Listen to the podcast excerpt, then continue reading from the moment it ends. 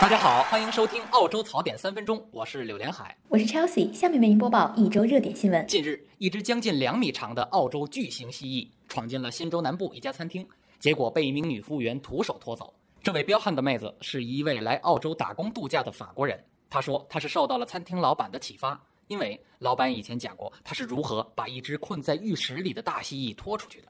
他以为所有澳洲人遇到这种情况都会这么做。此刻，老板心里想的是：我就吹个牛，你怎么就当真了？有媒体爆料，澳洲税务局可能会查看纳税人在社交媒体上发布的照片，来判断一个人是否如实报税。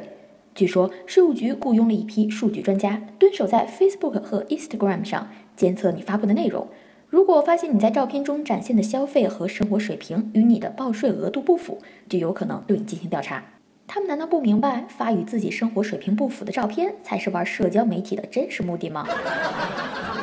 电影《五十度黑》最近在澳洲上映，悉尼一家电影院的官方推特发文说，在刚放映过《五十度黑》的影厅里捡到了一根黄瓜，真是好尴尬。并配上了一张手举黄瓜的照片，道理我都懂，但为什么不戴个手套再去碰那根黄瓜呢？第二届悉尼床上电影节将于三月三号开幕，届时大家可以在 Pramata Park 的露天电影院躺在床上看电影。据说现场配有一千五百张床，一张床上最多能躺三个人。电影节将放映的电影既有怀旧经典，也有热门新片，其中也包括《五十度黑》。提醒一下电影节的工作人员，在打扫的时候都记得戴上手套啊！澳洲公平工作委员会决定下调酒店、零售、医药和快餐行业的周日和公共假日的员工加班费。该项变更将于七月一日生效。据称，将有约五十万人因此每年损失多达六千澳元的收入。这一消息激起了工会的强烈反对，一些华人老板也感到很震惊：什么？周日上班还给加班费？澳洲影星休·杰克曼最近在台北宣传新片《金刚狼三》。在接受采访时，主持人教他用中文说“我是金刚狼”，结果休叔是这么说的：“大家好，大家好，我大家好，我是金刚狼，我是叮当狼。”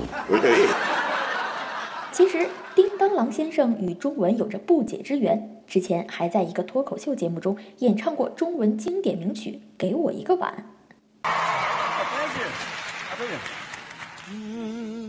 给我一个吻，可以不可以？换菜我的领先那个爱表情。本周，澳洲各大院校陆续开学，很多世界各地的留学生，特别是来自中国的留学生们，满怀对澳洲校园的期待，走进了他们的新课堂。作为一名学长，在迎接新生时，我经常被问到。澳洲大学的教育方式是不是特别的简单易懂，寓教于乐，不用费什么劲就能轻轻松松的拿高分呢？我只想说，只要学校选得好，每次 final 都像高考。以上就是本周的澳洲槽点三分钟。想第一时间听到我们的节目，请在荔枝 FM、喜马拉雅或 Podcast 上订阅《悉尼画报》，话是说话的话。好，感谢大家收听，我们下周再见。